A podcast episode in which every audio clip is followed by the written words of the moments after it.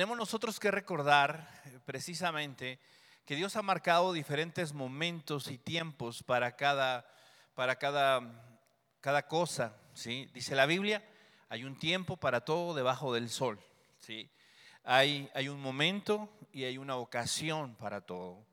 Y la iglesia, en ese aspecto, aparece precisamente después de que Jesucristo eh, muere, resucita, vemos conformada a la iglesia como tal, ¿sí? ahí en el libro de los Hechos, vemos cómo avanza, vemos cómo crece, vemos cómo enfrenta los primeros retos, vemos cómo se desarrolla, cómo se extiende eh, gracias a, la presión, gracias a la persecución, gracias a, a una gran cantidad de factores, pero definitivamente todos ellos controlados por Dios. Pero cuando nosotros leemos en la escritura, allí en el Evangelio de Mateo, en el capítulo 5, hay un asunto muy importante en medio de todo esto. El capítulo 5 del Evangelio de Mateo comprende uno de los sermones más famosos que Jesús pronunció. Y digo más famosos, no quisiera decir más importante, porque encontramos nosotros relevancia en toda la escritura, en todas las palabras de Jesús.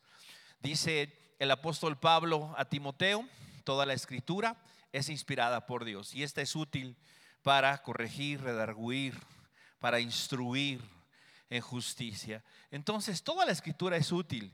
Sin embargo, encontramos nosotros que sí trasciende el conocido sermón llamado Sermón del Monte o el Sermón de las Bienaventuranzas, porque comprende pensamientos profundos no solo de sabiduría, sino de ratificación de principios morales establecidos en la ley.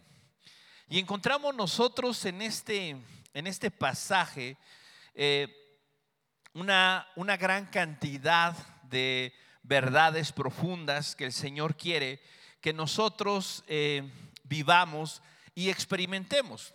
Cuando nosotros leemos los primeros versos hasta el versículo 10 tal vez y, eh, perdón, hasta el versículo 11 y quizá el 12 todavía, estamos hablando de una expresión bienaventurados, ¿sí? Esta expresión bienaventurados como tal la encontramos nosotros eh, en el idioma original como la palabra macarios, ¿sí? La palabra macarios con K significa dichoso, muy dichoso, algunos dicen doblemente dichoso, feliz, ¿sí? manifestando una expresión o una situación de un entorno interno. ¿sí? Es una dicha, es una satisfacción, una plenitud, algo que definitivamente tiene que ver con nuestro ser interno. Tiene manifestaciones externas, tiene situaciones que hacen evidente a todos los que nos rodean o a nosotros mismos que están ahí. Sin embargo, la mayor parte de, estas cuestiones tienen que ver con un asunto interno. ¿Por qué? Porque vemos nosotros que muchas de ellas se manifiestan esta dicha, esta felicidad, esta plenitud, se desarrolla o se, o se habla de ella aún en entornos difíciles. Bienaventurados los que lloran. Bienaventurados los que padecen persecución y cosas como esta. ¿Sí? Pero dentro de este contexto interno en el cual Dios llama dicha, llama felicidad a vivir para Él, por Él, a pesar de las consecuencias, a pesar de todo esto, en este mismo contexto comienza, ¿sí? el Señor el verso 13, donde es precisamente que vamos nosotros a comenzar. Verso, verso, verso 13 dice, vosotros sois la sal de la tierra, ¿sí? Vosotros sois la sal de la tierra, pero si la sal se desvaneciere, ¿con qué será salada? no sirve más para nada sino para ser echada fuera y hollada por los hombres. Verso 14, vosotros sois la luz del mundo. Una ciudad asentada sobre un monte no se puede esconder. encontramos nosotros aquí dos declaraciones sobre la iglesia, sobre los discípulos, sobre todos aquellos que son. ¿Sí? Y esto es muy importante. ¿Por qué? Porque no está hablando de seguidores, no está hablando de simpatizantes, no está hablando de eh, todos aquellos que, que escuchan un mensaje, no. Está hablando la, construcción gramatical del vosotros sois, ¿sí? Está dirigida, es un plural, sí, el vosotros, es un pronombre, pronombre plural, sin embargo, el sois está hablando de una realidad de existencia, de una realidad a la cual se llegó y la cual se manifiesta. Y este, y este asunto es, es importante porque va enfocado, ciertamente hay una multitud que está oyendo, hay una multitud que está ahí presente y la cual quizá la mayoría de ellos al final no creyeron, no continuaron, no siguieron el camino de Jesús, no escucharon, no entendieron el Evangelio y decidieron vivir en su, a su manera y a su forma. Sin embargo, las palabras de Jesús que quedaron grabadas aquí en la escritura, hoy nos hablan a nosotros como le hablar, les, le habló precisamente a todos aquellos a quienes el Señor les dio el entendimiento para comprender ese mensaje. Entonces, cuando Jesús dice, vosotros sois, no se refiere a la multitud, sino se refiere aquellos precisamente que él conocía, que él sabía y que definitivamente estaban dentro de su plan, dentro de su idea. ¿Sí? De tal forma que este ser no define, no, no, no está definiendo alguien que es por lo que hace, sino alguien que es por su cualidad, porque ha sido elegido, escogido, porque nació, porque es algo inherente a Él. No está hablando de una situación de apariencia, no está hablando de una cuestión que tiene que ver con un asunto interno, no, está hablando de una realidad, ¿sí? de una realidad de alguien que se ha convertido en eso. Ahora, ¿por qué es importante esto? Porque cuando nosotros leemos estas palabras, si vosotros sois la sal de la tierra, vosotros sois la luz del mundo, tenemos que pensar que nos está hablando a nosotros la iglesia.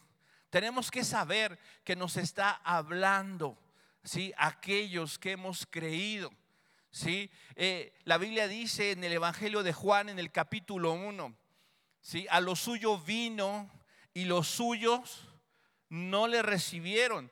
Mas a todos los que le recibieron, a los que creen en su nombre, les dio la potestad de qué?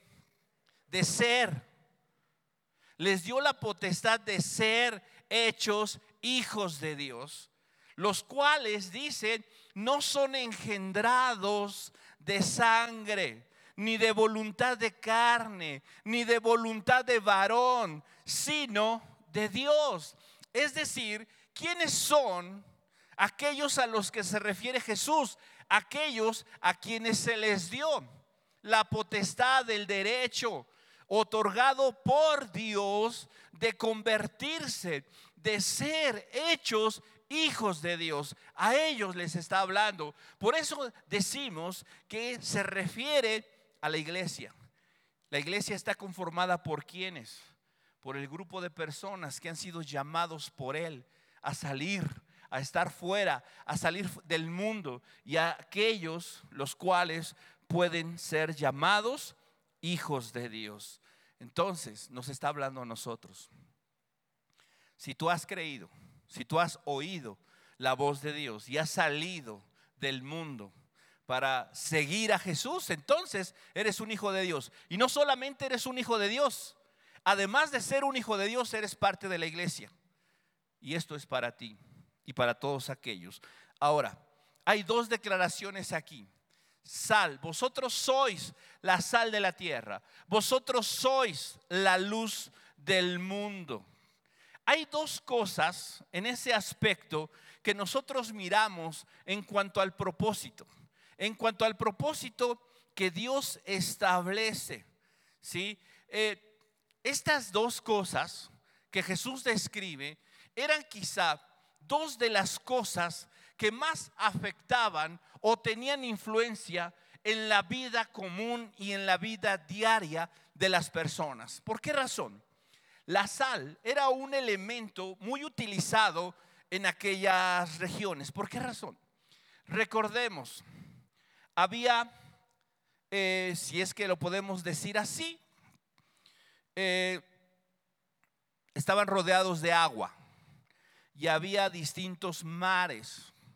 Y uno de estos era el, mar Mediterráneo, el mar, eh, el mar Rojo, ¿sí? Era, había una producción de sal bastante importante en aquellos lugares.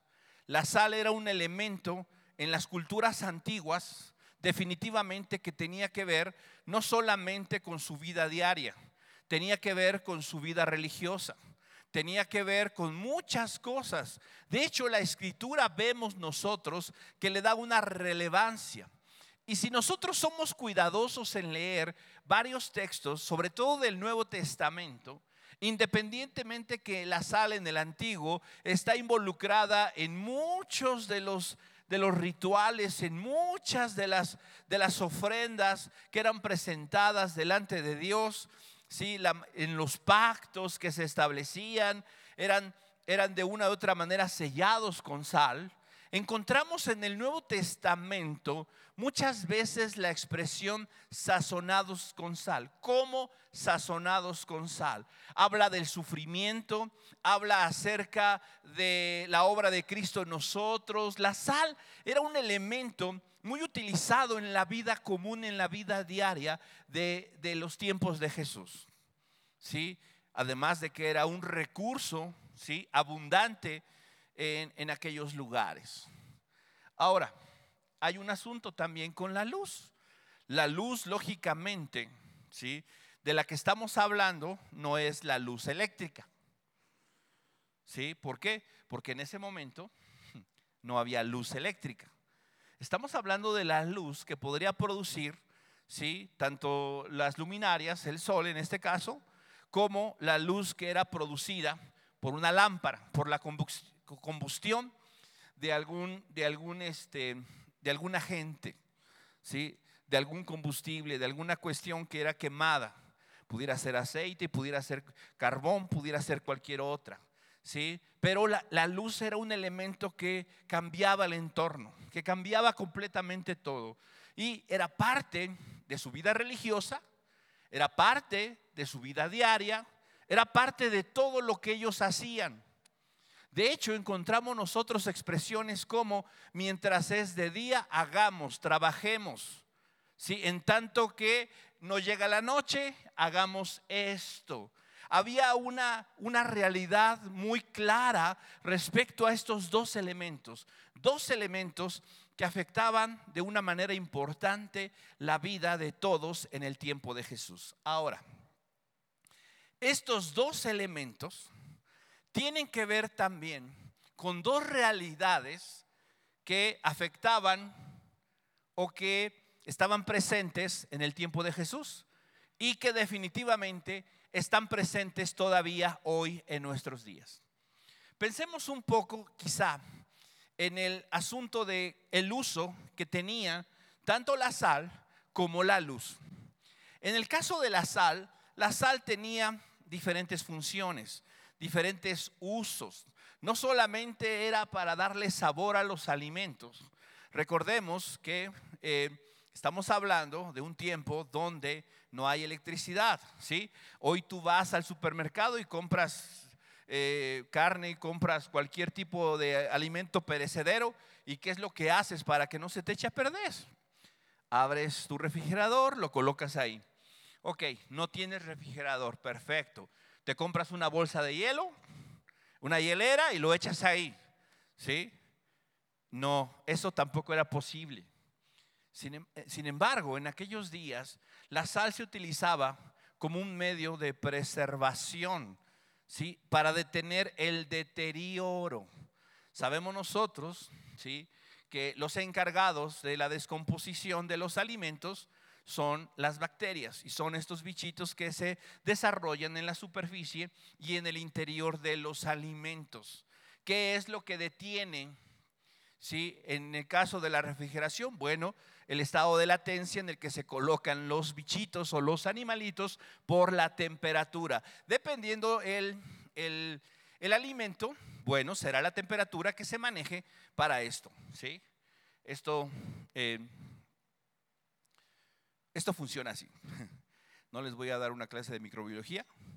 Hace eh, más de 20 años que tomé esa clase, así que no recuerdo muchas cosas. Entonces, la sal, en este caso, tiene muchos usos, pero uno de ellos es preservar, detener el deterioro. ¿De qué? De la corrupción, de la descomposición de un alimento, ¿sí? Esto es importante y es en el que nos vamos a enfocar. El otro, la luz. ¿Qué es lo que hace la luz? La luz ayuda para que la oscuridad no prevalezca. Podemos hablar de oscuridad o podemos mencionar tinieblas. Dos elementos. Corrupción, ¿sí? deterioro, degradación, oscuridad, tinieblas. Estas son dos cosas para las que funcionan, ¿sí? La sal y la luz. Y son dos de las cosas que Jesús dijo que su iglesia era.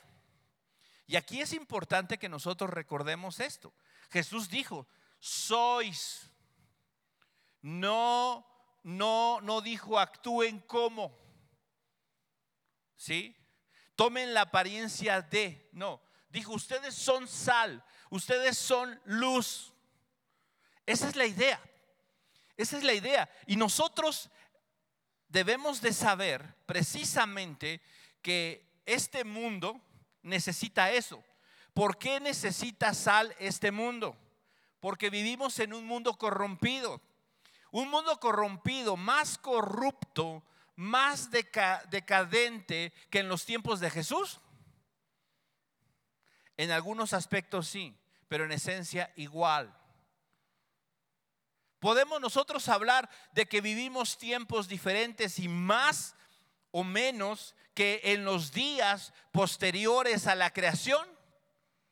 La Biblia dice que los días del mundo antes del regreso de nuestro Señor y creemos que estamos en ese periodo, ¿cómo serían? ¿Serían exactamente iguales que los días de Noé?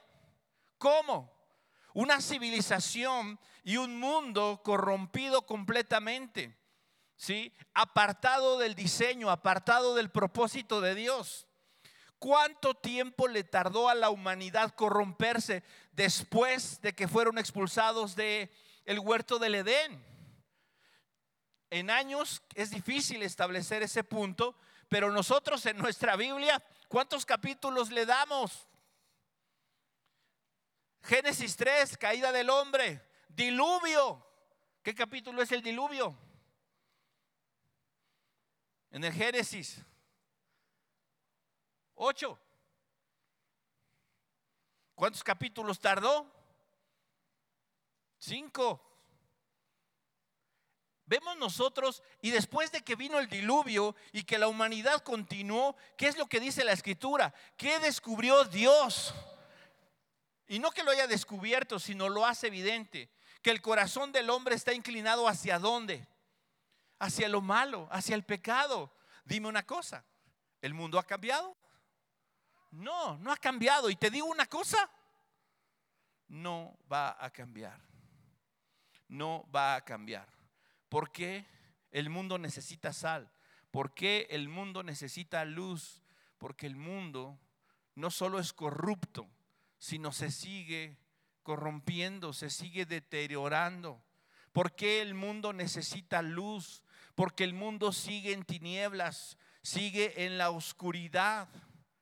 Y entonces, ¿qué dice Dios? Dios dejó al mundo a su suerte y a su creación y a la humanidad a su suerte? No.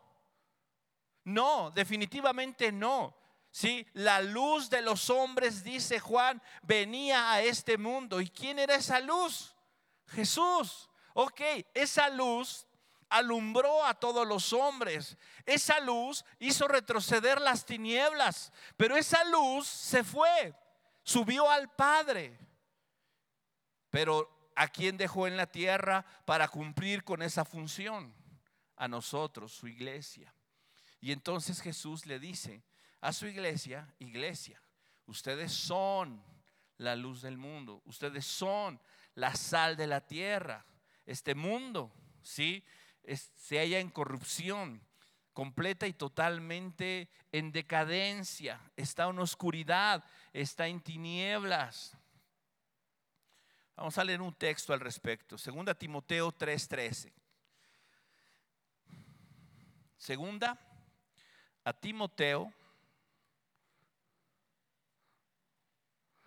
capítulo 3, versículo 13.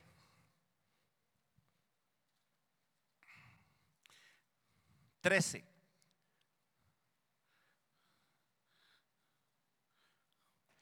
Dice, mas los malos hombres, y aquí quienes entrarían en esta categoría, los malos hombres, los que están en la cárcel, los que roban, los que asaltan, sí, sí entran en esa, pero en esa entramos todos.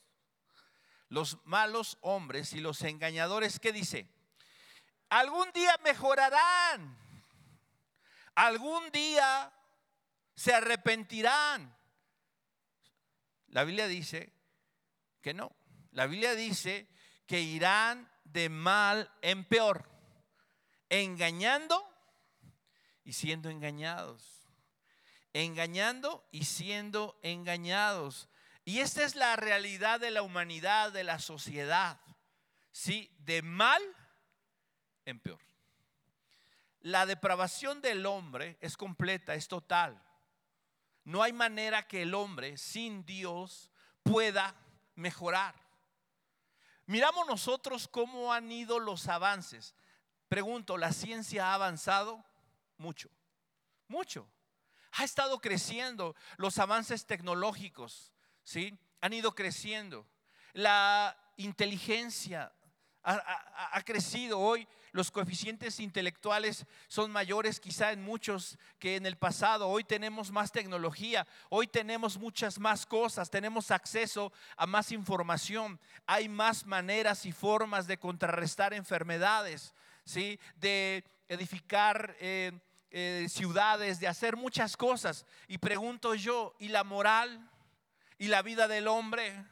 ha ido también en ese mismo ascenso, creciendo y mejorando su calidad de vida, mejorando su moralidad, su espiritualidad, mejorando en ese aspecto, eh, disminuyendo la maldad. No, hoy la tecnología y todo lo que tenemos y todos los avances y la ciencia y todo aquello que poseemos hoy en día no ha ayudado a detener el deterioro moral del hombre, porque al contrario, antes alguien tenía que ir a buscar una revista al puesto de periódicos. Hoy no tiene que hacerlo. Hoy ah, da un clic, santo remedio, y es gratis. Bueno, si su internet es gratis. En realidad, la tecnología y los avances nos ayudan, nos han ayudado. No, hemos visto cómo hay muchas cosas que han crecido, hay muchas cosas que han avanzado, pero lo moral, lo espiritual, sigue en decadencia y sigue yendo hacia abajo. Esa es la realidad. Y la Biblia nos dice, no va a mejorar. No va a mejorar. Todo lo contrario, ¿sí? Va a empeorar. La realidad es esta. Todas las cosas. Pero ¿sabes qué es lo peor de todo? Mira, vamos a leer qué dice Juan. Juan 3, 19. Juan capítulo 3, verso 19. Y esta es la condenación, que la luz vino al mundo. Sorpresa, el mundo fue corriendo detrás de la luz. No. Y dice, y los hombres amaron más las tinieblas que la luz. Los hombres amaron más las tinieblas que la luz. ¿Por qué? Porque sus obras eran malas. Verso 20. Porque todo aquel que hace lo malo aborrece la luz y no viene a la luz. ¿Para qué? Para que sus obras no sean reprendidas. ¿Por qué no quiere que sean reprendidas? Porque le encantan, porque las disfruta, porque se deleita en ellas y no quiere dejarlas. Oye, pero estás en tinieblas, no importa. Así me gusta. Verso 20, 21, perdón. Mas el que practica la verdad viene a la luz para que sea manifiesto que sus obras son hechas en Dios. ¿Cuál es el elemento que cambia esa condición de amar las tinieblas a buscar la luz? Según el verso 21. ¿Quién es ese que cambia la realidad? ¿Quién es ese? ¿Qué elemento es el que interviene para que el hombre pueda dejar de buscar, amar las tinieblas y, y, el deterioro moral, el deterioro de su vida? El único elemento que puede hacer esa diferencia es Dios. Miren, ahí mismo en el capítulo 3, vamos a leer un poquito antes, verso 14. Y así como Moisés levantó la serpiente en el desierto, así es necesario que el Hijo del Hombre sea levantado, para que todo aquel que en él cree no se pierda, mas tenga vida eterna. Y viene, porque de tal manera amó Dios al mundo, que ha dado a su Hijo unigénito para que todo aquel que en él cree no se pierda, mas tenga vida eterna. 17, porque no envió Dios a su Hijo al mundo para condenar al mundo, sino para que el mundo sea salvo por él.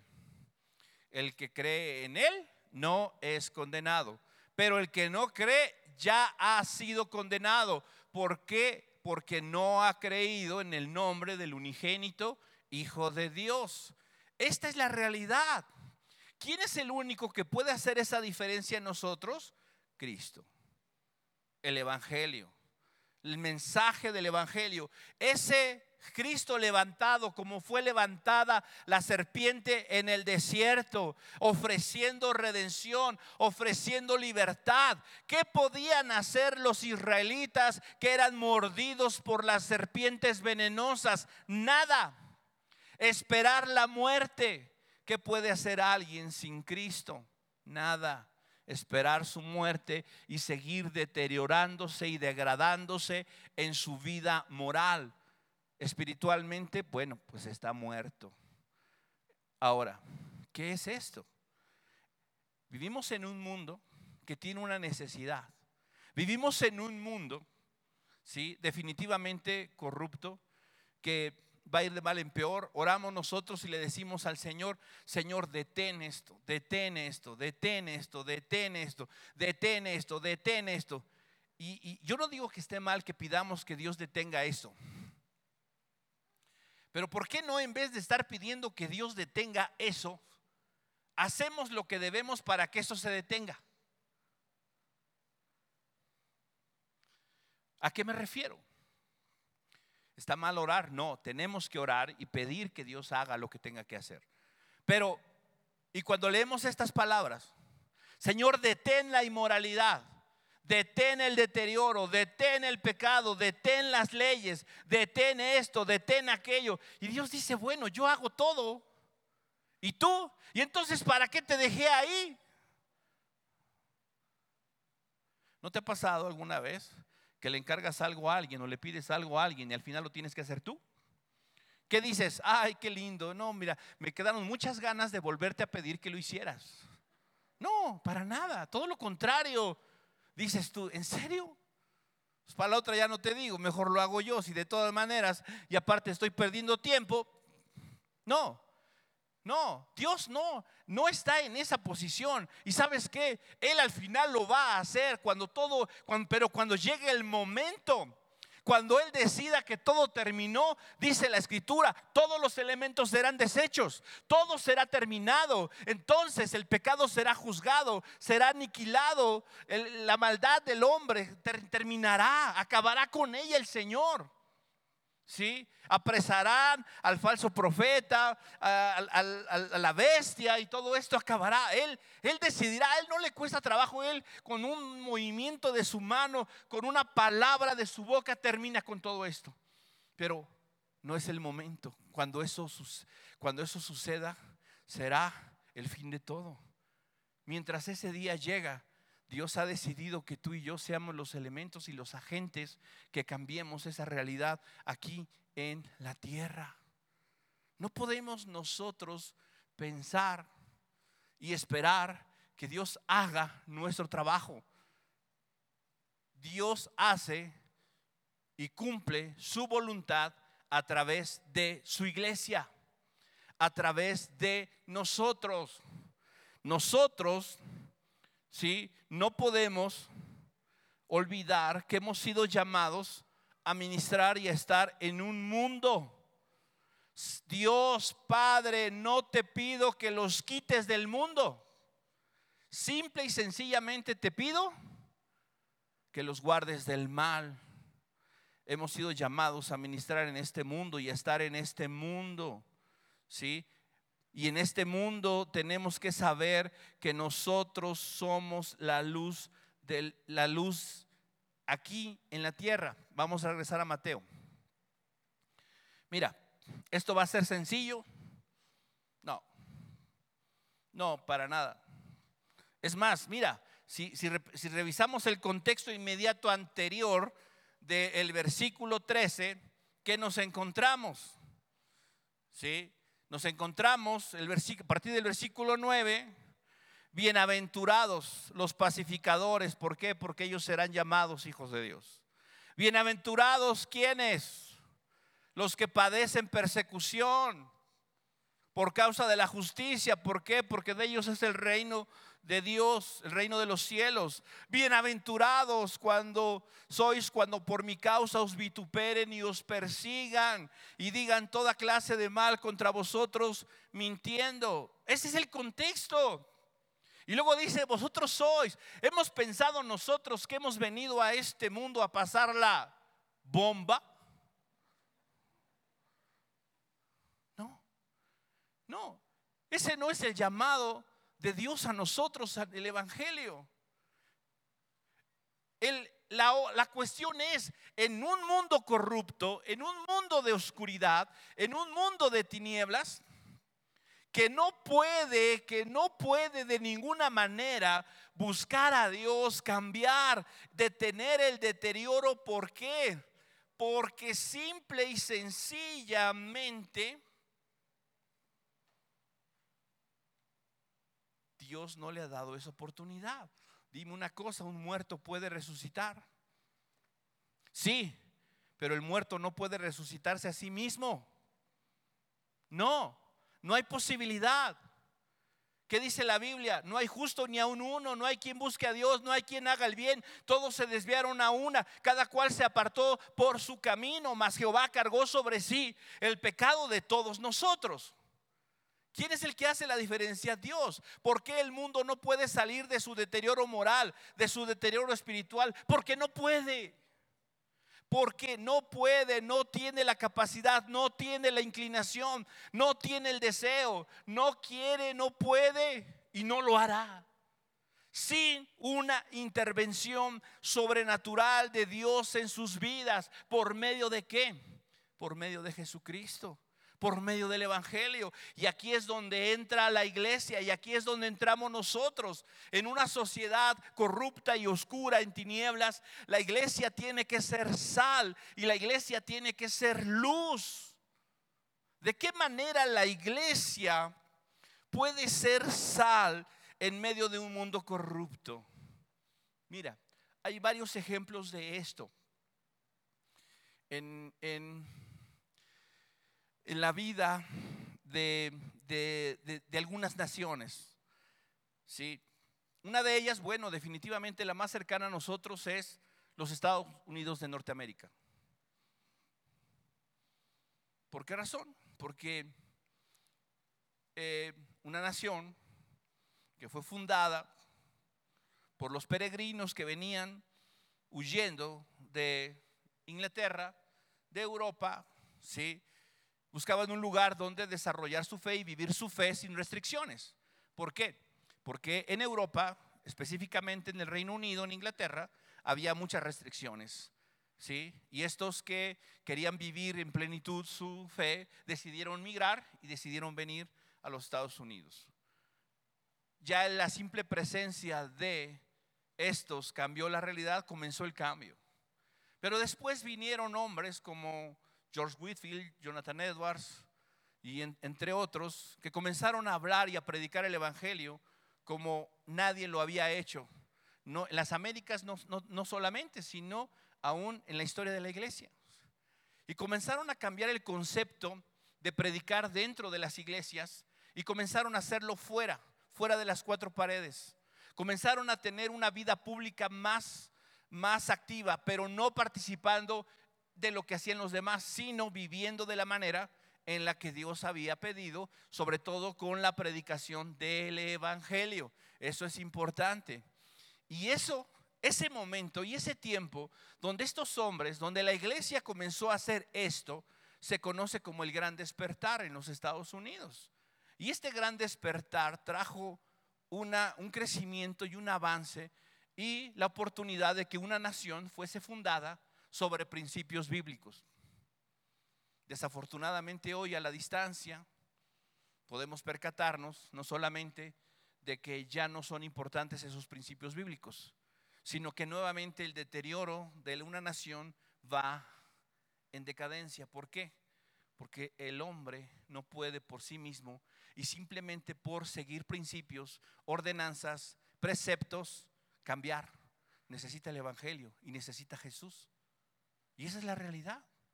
Otro ejemplo lo encontramos en, en, la antigua Escocia. Un hombre llamado Juan Knox. Él, decidió, él le creyó a Dios que el Evangelio podía transformar una nación, podría transformar su país, ¿Y sabes qué? Sucedió. Sucedió. Él creyó e hizo lo necesario. Enseñó y enseñó. Habló, habló, retó, desafió a la iglesia de Escocia a regresar a los principios bíblicos, dejando a un lado toda la liturgia, toda la religiosidad. Y eso cambió Escocia y fundamentó a Escocia, y no solamente Escocia, sino a muchas naciones en la Europa antigua para fundamentar una realidad diferente de naciones. Muchos de sus principios y sus parlamentos eran, estaban conformados por creyentes, por hombres, por personas que conocían la verdad de Dios. Y Europa vivió un boom en ese sentido. La iglesia, cuando la iglesia toma ese, ese, papel y adopta ese carácter que Jesús le confiere, hay una diferencia. Este movimiento fue creciendo, fue avanzando en toda Europa. Su mayor efecto definitivamente fue Escocia. Vemos eh, un efecto eh, no a la misma, la misma dimensión, pero en Inglaterra, encontramos en Francia, ¿sí? También algo, no, no en la manera de Escocia, Ginebra, ¿sí? Es una de las ciudades que eran conocidas como lo más semejante o lo más parecido a lo que pudo, pudo haber sido la iglesia primitiva, la iglesia de Ginebra, donde Juan Calvino estaba. Hubo muchas, muchos, hay muchos ejemplos históricos de cómo la iglesia pudo ser parte de un cambio transformador en la vida de la gente. Pero ¿qué sucedió cuando la iglesia dejó de hacer lo que tenía que hacer? Todo otra vez se vino para abajo. Así pasa. Eso es lo que sucede.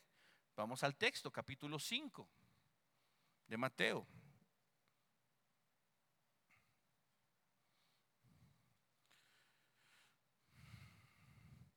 Y fíjate, dice,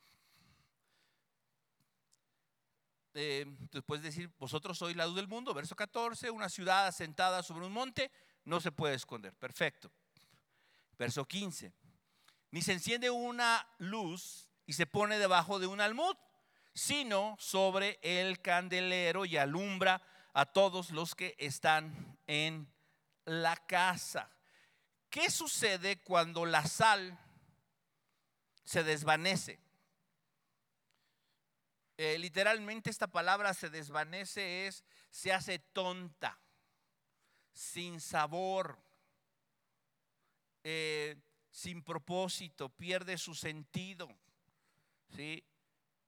Cuando la iglesia pierde su sentido de propósito, cuando la iglesia comienza a hacer tonterías, ¿qué pasa?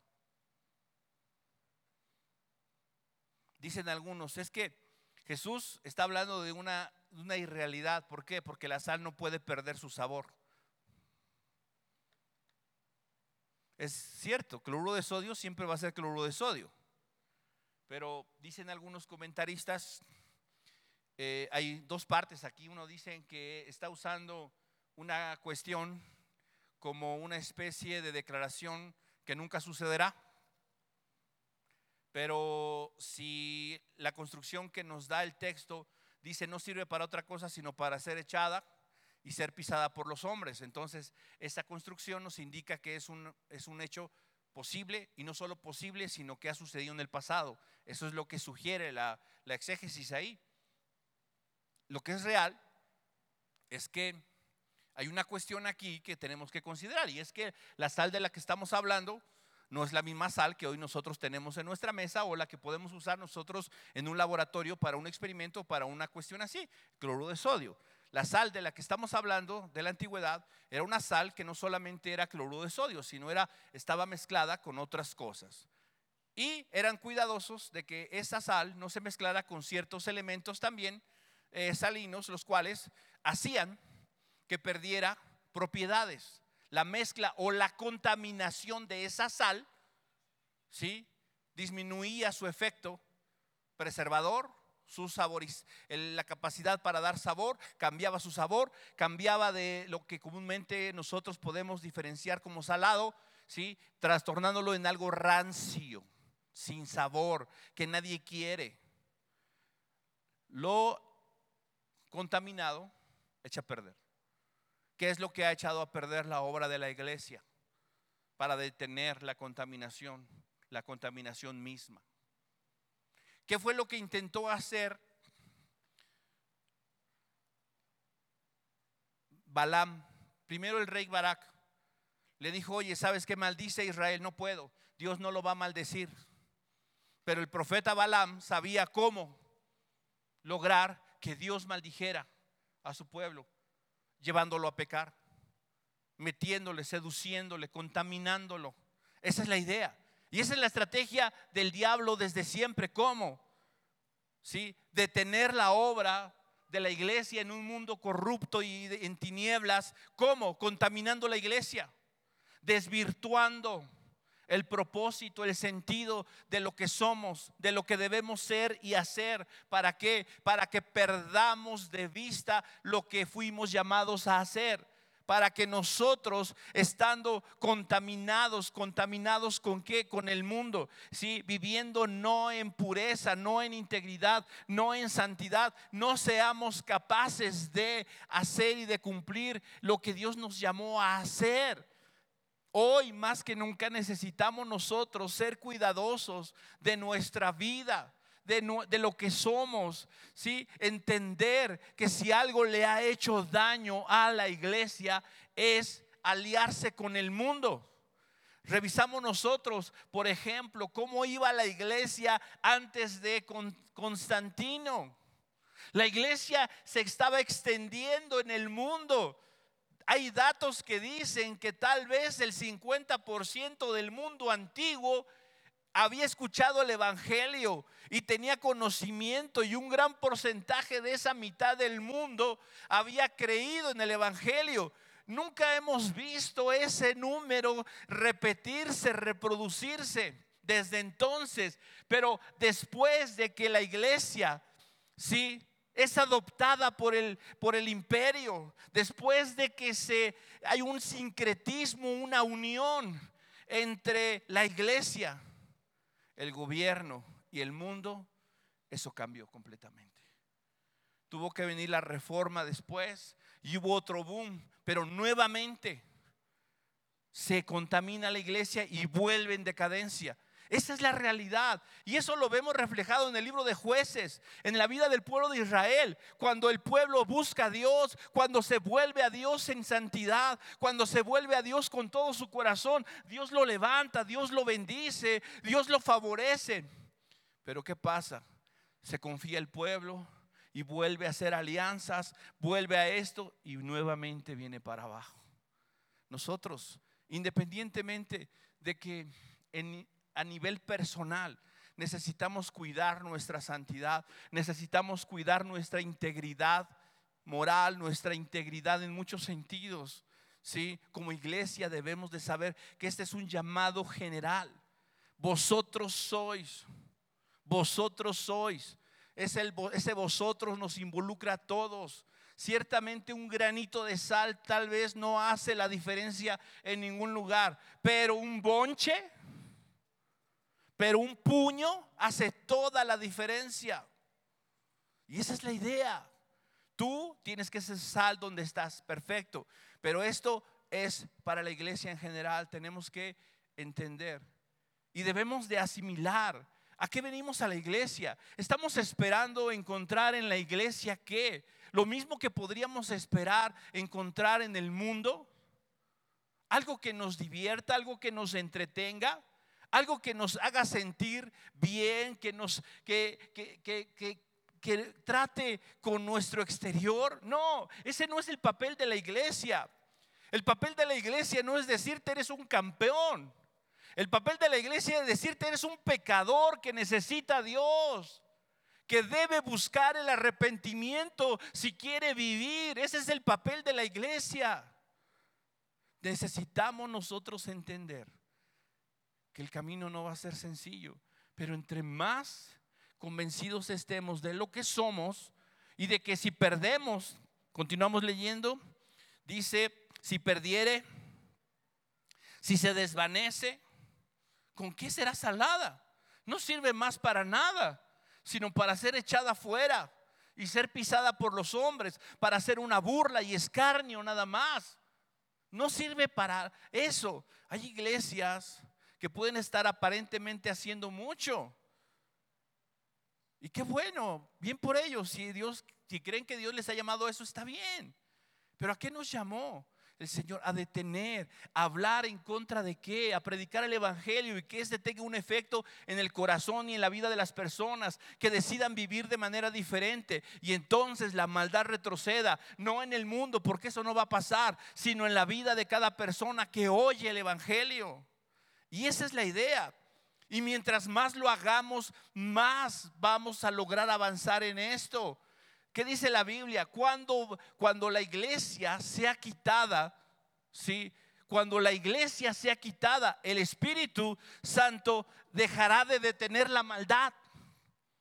La iglesia aquí en la tierra, sí, es la razón por la que el Espíritu Santo está deteniendo la operación del espíritu de iniquidad. ¿Qué va a pasar cuando la iglesia sea quitada? Va a ser que el Espíritu Santo va, a abrir la puerta para que la maldad se desborde en este mundo. Imagínate. Si hoy lo que, lo que vemos es, es tremendo, ahora qué va a pasar cuando, cuando después de esto va a ser peor todavía. La iglesia está aquí para eso, hermanos. Para eso, no para hacer sentir bien a la gente. No para no para endulzar el oído de la gente. ¿Quieres que te endulcen el oído? Ve al cine, ve un concierto, ve algo así. ¿Quieres ser cambiado? ¿Quieres ser transformado? ¿Quieres ser librado de la condenación eterna? ¿Quieres ser librado del infierno? Oye el Evangelio. El Evangelio que te confronta, el evangelio que te reta, que te lleva a ser una mejor persona, un mejor padre, un mejor ciudadano no porque debes, sino porque Cristo está en ti, obrando y transformando tu vida, porque hay una diferencia en ti. Esa es la idea. Dice, una ciudad no se esconde. Dice así alumbre. Dice el verso 15, no se enciende una luz y se pone debajo del almud. No, no se pone debajo de un cajón ni debajo de la mesa. Se coloca donde debe y, dice, y alumbra a todos los que están en casa. Así alumbre vuestra luz. Tú eres luz. ¿Por qué? Porque la luz está en ti, es decir, Jesús. Ahora, debemos ser congruentes. Si yo digo que soy luz y ando en tinieblas, pues ¿cómo? Ahora, esforcémonos por cumplir con esto. Esforcémonos por purificar nuestros corazones, por limpiar nuestras vidas, por dar testimonio de la verdad. Esforcémonos hagamos ese, Señor, necesito, yo quiero, ese llamado lo encuentro en mi corazón sonando, en mi mente retumbando. ¿Por qué? Porque eres parte de su iglesia. Hay una urgencia de Dios en este mundo resplandeced como luminarias en medio de una generación perversa y maligna. Aquí nos llamó Dios, no nos llamó a hacer luz. Aquí, aquí, bueno, es padre, es bonito pasar tiempo, eh, y la iglesia y todo, pero ¿sabes qué? Tenemos que salir al mundo y ser luz en el mundo. ¿Cómo? Hablando la verdad, hablando la realidad de Dios. Cada vez se va a poner esto más difícil, hermanos, para nosotros. Ténganlo por seguro. No por nada el contexto dice, bienaventurados sois cuando por causa de mí os vituperen y digan toda clase de mal contra vosotros mintiendo, esto se va a poner bueno. ¿Sí? Pero entendamos, somos la luz del mundo, somos la sal de la tierra y no podemos hacer otra cosa sino eso, vivir de acuerdo a los principios de Dios y cumplir nuestra función para detener el deterioro, para detenerla, por lo menos en el entorno en el que estamos, por lo menos en la esfera de nuestra, de nuestra influencia, la esfera de influencia que tengamos, por lo menos dentro de nuestra iglesia tener cuidado de que el mundo no penetre, ni los principios del mundo, ni el humanismo, ni las filosofías, ni el engaño, ni la mentira, ni las doctrinas demoníacas. ¿Por qué? Porque es el compromiso, es lo que Dios espera de nosotros. Seamos luz, vivamos en la luz, seamos sal.